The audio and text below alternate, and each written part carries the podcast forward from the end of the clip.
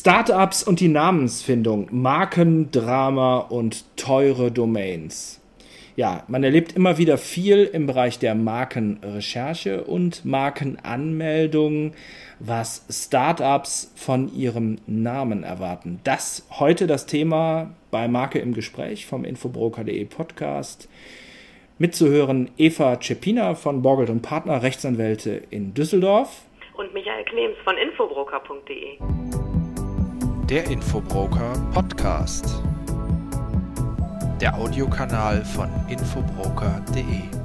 Start Sequence. Man erlebt es immer wieder, also ich, ich im Bereich der Recherche, wir bekommen teilweise Begriffe im Rahmen der Markenrecherche hier auf den Tisch, wo ich schon aus der nicht rechtsberatenden Ecke sage, oh weh, das soll jetzt als Marke angemeldet werden, weil glatt beschreibend. Ja, glatt beschreibend ist ein Evergreen, also der Begriff beschreibt genau das, was er tut.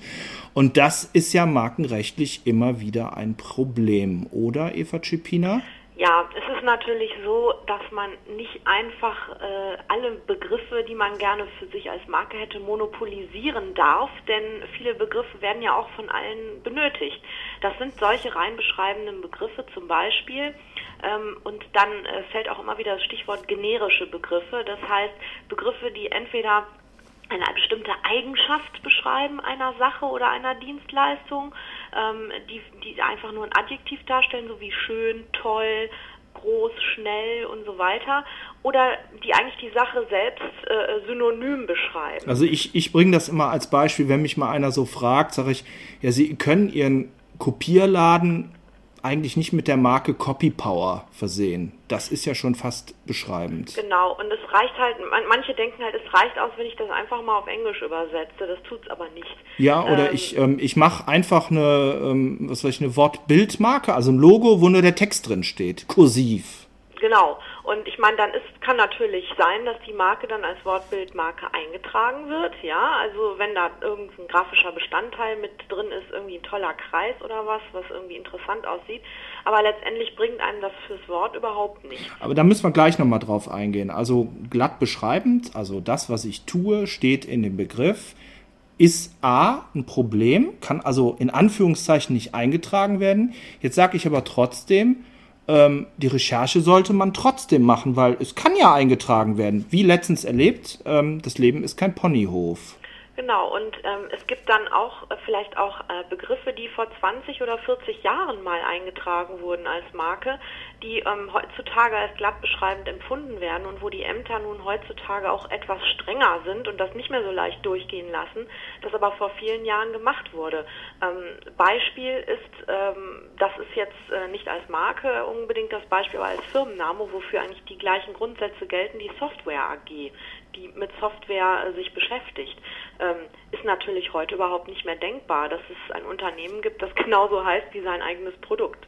Ja, also im Grunde genommen für den, für den Startup stellen sich ja dann im Grunde genommen zwei Fragen. A, sollte ich meine Firma eigentlich überhaupt so nennen wie, wie, wie, wie das, was sie tut? Wenn man jetzt so große Konzerne nimmt, wie zum Beispiel eben, ich sag jetzt mal, Apple oder Google, da hat ja der Name überhaupt nichts mit dem zu tun, was ich telefoniere ja nicht mit einem Apfel, ne? Oder ich suche ja in einer Internetsuchmaschine. Und Google ist ja nun ein reiner, reiner Kunstbegriff. Ähm, trotzdem gibt es immer noch so die Verlockung, weil wir haben es ja auch mit, mit den Domains ähm, im, im Titel stehen, die Verlockung, dass es eben ganz starke Domains gibt, die aber glatt beschreibend sind. Also ähm, nehmen wir mal so ein, so ein, so ein Domain wie flüge.de, ja, also ja. so ein Reiseportal, ja.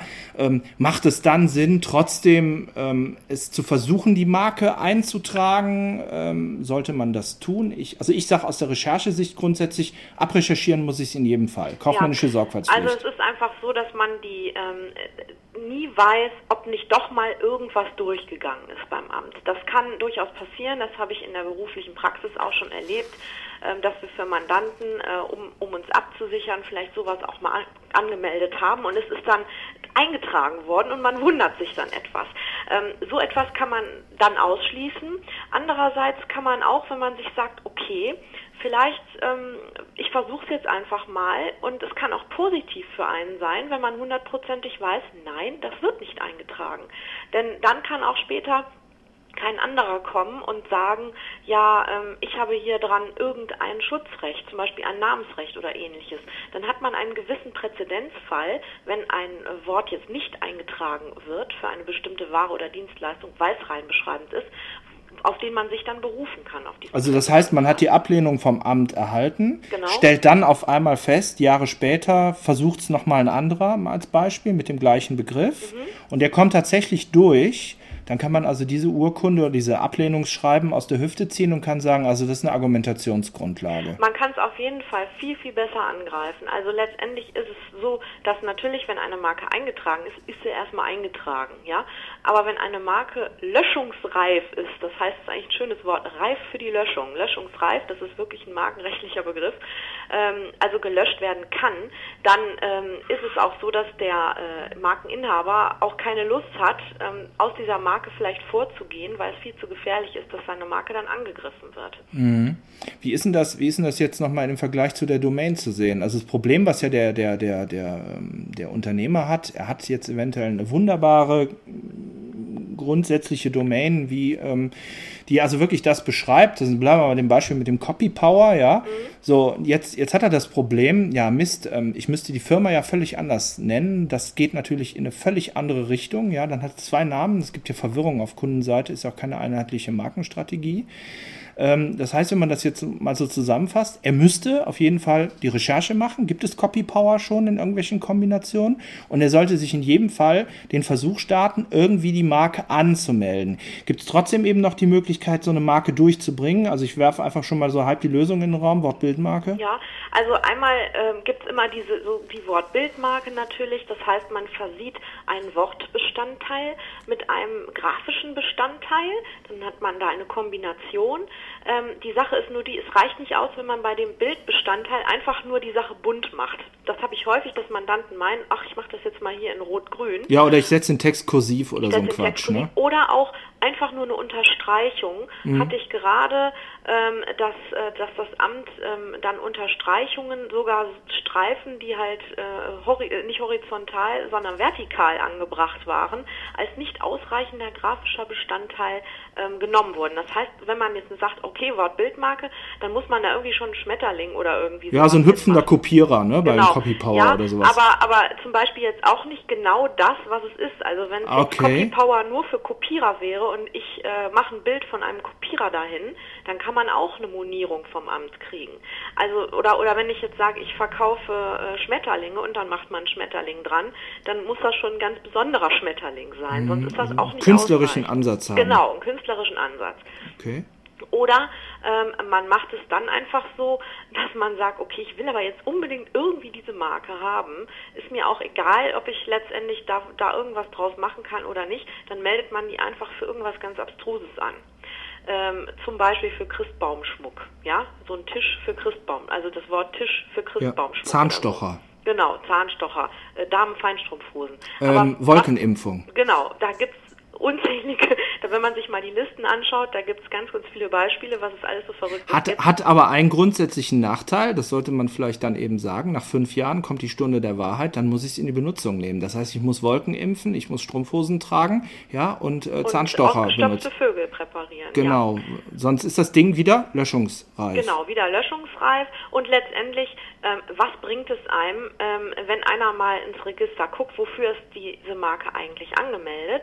Und man versucht aber auf einer anderen Schiene irgendwie mit der Marke sich wichtig zu machen, dann ähm, bringt einem das überhaupt nicht. Also es ist ein zahnloser Tiger. Wenn ich jemanden damit er erschrecken will, dann sagt er ja, sorry, wir machen keine Strumpfhosen, Sie können uns mit der Marke gar nicht angreifen. Nein, es könnte allenfalls jemanden erschrecken, der eine, der eine eigenständige Marke, der jetzt nicht so viel Ahnung hat und nicht weiß, dass man vielleicht auch mal den, nach den Klassen schaut und nach den entsprechenden Produkten und dann nicht merkt, dass es eigentlich für eine ganz andere Klasse eingetragen ist. Ne? Aber worauf man immer achten muss, ist, wenn man jetzt zum Beispiel äh, sich auf so eine Marke beruft und äh, so ein bisschen so tut, als hätte man was, dann gibt es immer die Gefahr einer negativen Feststellungsklage.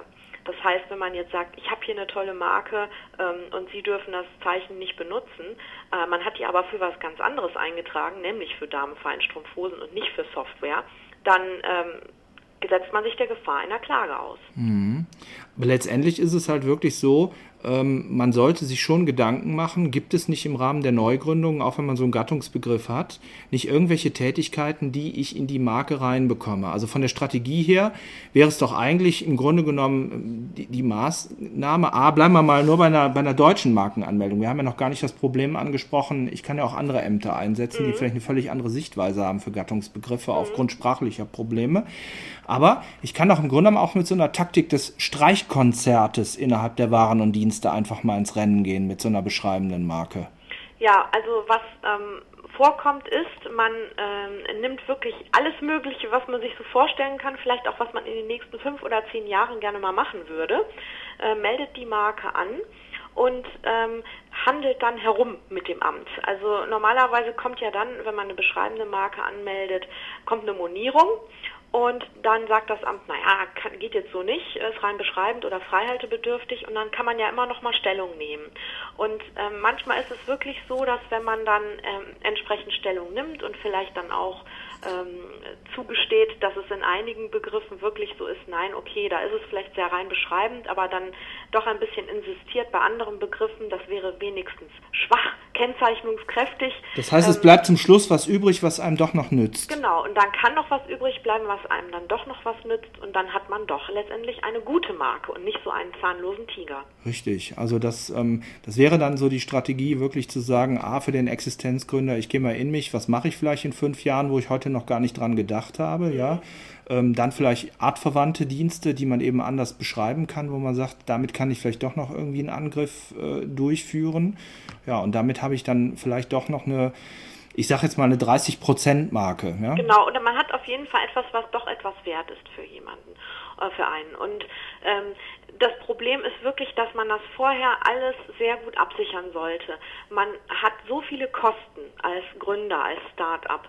Man muss, ähm, man, man hat ja jetzt nicht nur äh, solche Kosten, die in irgendeiner Weise im Zusammenhang mit der Marke stehen, aber wo vielleicht auch der Unternehmensname oder die Marke beteiligt ist die Domains, die muss man sich sichern. Ähm, das heißt, wenn man irgendwelche, äh, wenn man sich eine tolle Marke ausdenkt und die Domains sind schon alle weg oder die sind irgendwie nur für 100.000 Euro zu haben, was bringt einem das? Dann kann man sich ja vielleicht doch umorientieren. Ja, und da wäre halt auch im Rahmen der Recherche zu gucken, wenn man jetzt wirklich so ein Angebot hätte, äh, wer turnt denn um den Begriff herum, wenn ich jetzt wirklich sowas nochmal versuchen sollte einzutragen, weil derjenige, der die Domain anbietet, das nie getan hat, Stichwort Kennzeichnungskraft, ja. Ich gehe dann vielleicht in einen Markt, der schon völlig durchsetzt ist mit diesem Begriff. Genau. Dann äh, hilft einem das dann auch bei der Suchmaschinenoptimierung vielleicht nicht unbedingt so viel weiter. Ja, beziehungsweise es gibt nachher auch diese Henne-Ei-Scherereien, ja. Also weil die anderen Markeninhaber gucken ja auch auf diese Neuanmeldung und sagen, hallo, jetzt mal als Beispiel, ähm, jetzt mal so ganz brutal, es gibt Leute, die haben zum Beispiel Copy Power, Copy Storm und sonst was. Mhm. Und jetzt komme ich an und melde Copy an als Basisbegriff, dann muss ja allen heiß und kalt werden, ja. Dann würden die ja sagen, Moment mal, damit killt er ja mein Copy Power, da kriegen wir ja nachher richtig Probleme. Das heißt, da, da gehe ich ja in ein, ein Haifischbecken. Genau, das, das ist äh, immer so, dass man damit rechnen muss. Ähm, melde ich so einen Begriff an oder setze ich irgendetwas zusammen aus Begriffen, die recht allgemein sind und dadurch vielleicht für einen vermeintlich attraktiv, dann setze ich mich natürlich auch ähm, ganz vielen möglichen Angreifern aus.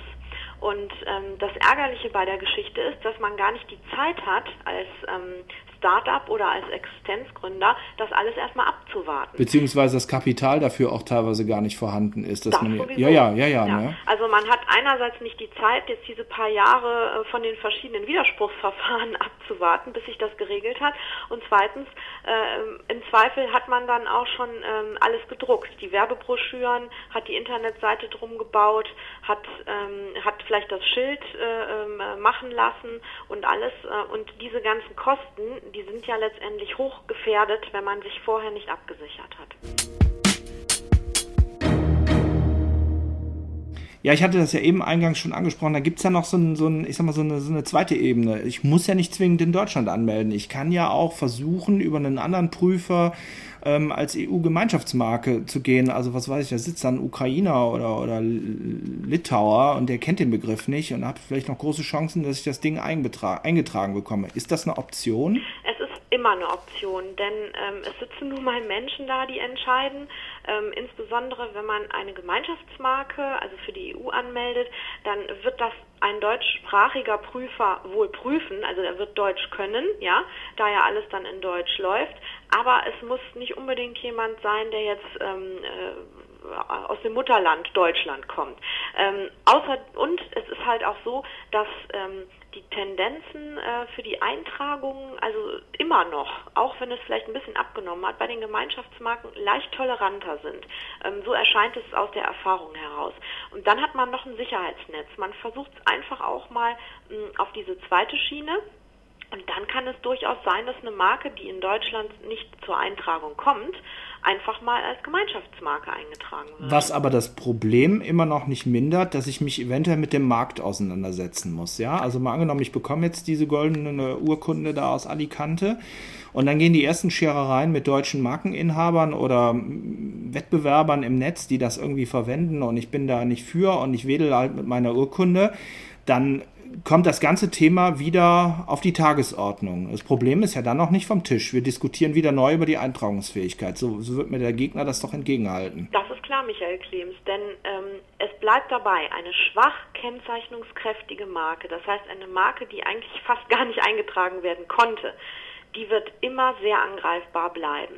Und es ist insbesondere dann auch für Personen, die gerne auch mit diesen Begriffen wirtschaftlich tätig sein wollen, von Interesse, ähm, dass diese freigehalten werden. Und insbesondere dann, wenn man anfängt, mit seiner Marke irgendwelche Rechte durchsetzen zu wollen, dann kann es leicht passieren, dass aus, aus, aus Gründen der, der Strategie von einem Verletzer, von einem vermeintlichen Verletzer, dann ein Einlöschungsantrag gestellt wird. Also man muss sich darauf einstellen, solche schwachen Marken wenn man sie denn auch bekommt, vielleicht dann auch schnell gegen andere verteidigen zu müssen. Ja, oder man ist halt nicht bissig im Markt, ne? aber genau. damit erreiche ich halt nichts. Ne? Dann, dann habe ich ganz viele, die eventuell den gleichen Begriff mitverwenden und ähm, meine Kennzeichnungskraft oder meine Suchmasch Suchmaschinenstärke ist dann auch wieder gefährdet. Das Einzige, was vielleicht ein Vorteil ist, ist, wenn jemand eine Recherche macht, äh, vorher ein, ein, ein potenzieller Wettbewerber und er findet aber diese Marke als eingetragen irgendwo im Register,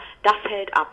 Ja, dann genau. wird jeder, jeder Rechtsanwalt, der die Recherche durchgeführt hat oder hat durchführen lassen, der wird raten, hm, lassen Sie es lieber, da werden Sie schon Ärger kriegen, auch wenn Sie die hinterher noch löschen lassen können. Da haben Sie aber nur Kosten am Bein. Ja, man, Denken Sie sich doch lieber was anderes. Ja, man schafft, man schafft einen Status, ja, das ist richtig.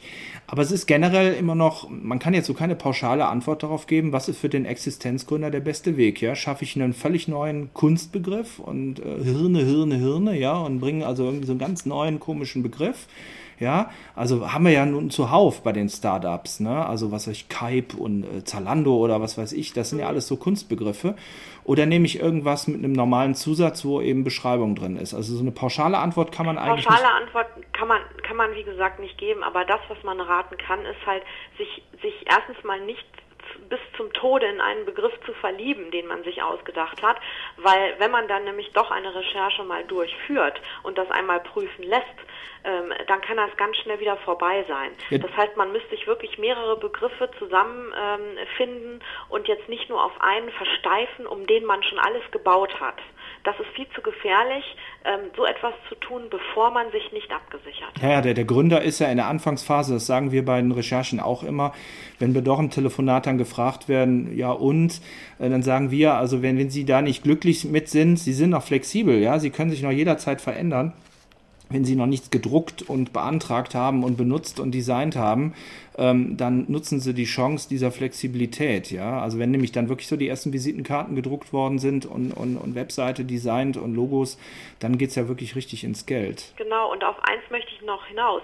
Selbst wenn man es dann schafft, okay, man hat sich jetzt diesen Begriff eintragen lassen, man hat es geschafft, man, man hat richtig losgelegt und unheimlich investiert, man hat vielleicht sogar andere erfolgreich schon ähm, von Verletzungen abgehalten, entsprechend durch Abmahnungen oder äh, Schreiben von Unternehmen Unternehmer zu Unternehmer oder vielleicht sogar durch irgendein Verfahren, das gerade läuft. Ähm, wenn eine Marke löschungsreif ist, ähm, und das weiß man dann bei solchen Begriffen nie, dann, und die Marke wird dann letztendlich gelöscht, dann heißt das, die Marke ist so, als wäre sie nie da gewesen. Die ist von Anfang an quasi gelöscht. Mhm. Und alles, was in der Zwischenzeit gewesen ist, das heißt diese ganzen Schadensersatzforderungen, die man gestellt hat, und wenn man da womöglich noch irgendwas bekommen hat, ähm, da kann es gut sein, dass man dann wieder Rückforderungen bekommt von den ganzen, äh, die man damals angegriffen hat. Ja, fantastisch. Also dann fange ich da wirklich im wahrsten Sinne des Wortes bei Null an. Genau. Also, liebe, liebe Existenzgründer, geht in euch, überlegt euch wirklich dreimal, welchen Namen ihr nehmen wollt. Ist die äh, super tolle gattungsgenerische Domain wirklich der Knaller? Macht das Sinn markentechnisch? Ruhig da auch Beratung einholen, vielleicht auch mal eine Recherche machen lassen. Ist der Begriff nicht schon auch in Ähnlichkeit irgendwo ähm, als Marke eingetragen? Da geht es noch nicht mal um die Identitätsrecherche, sondern auch die Ähnlichkeiten, weil da geht ja der Ärger eigentlich los. Und ähm, ja, deswegen kann man nur sagen, Vorsicht ist besser als Nachsicht. Ich denke, das dürfte jetzt ähm, für dieses Gespräch so der, das Schlusswort sein. Prima, vielen Dank nach Düsseldorf an Eva Cipina und ähm, ich sage soweit bis zur nächsten Folge. Ja, danke Michael Klems. Ich freue mich schon. Bis dann. Danke, tschüss. Tschüss.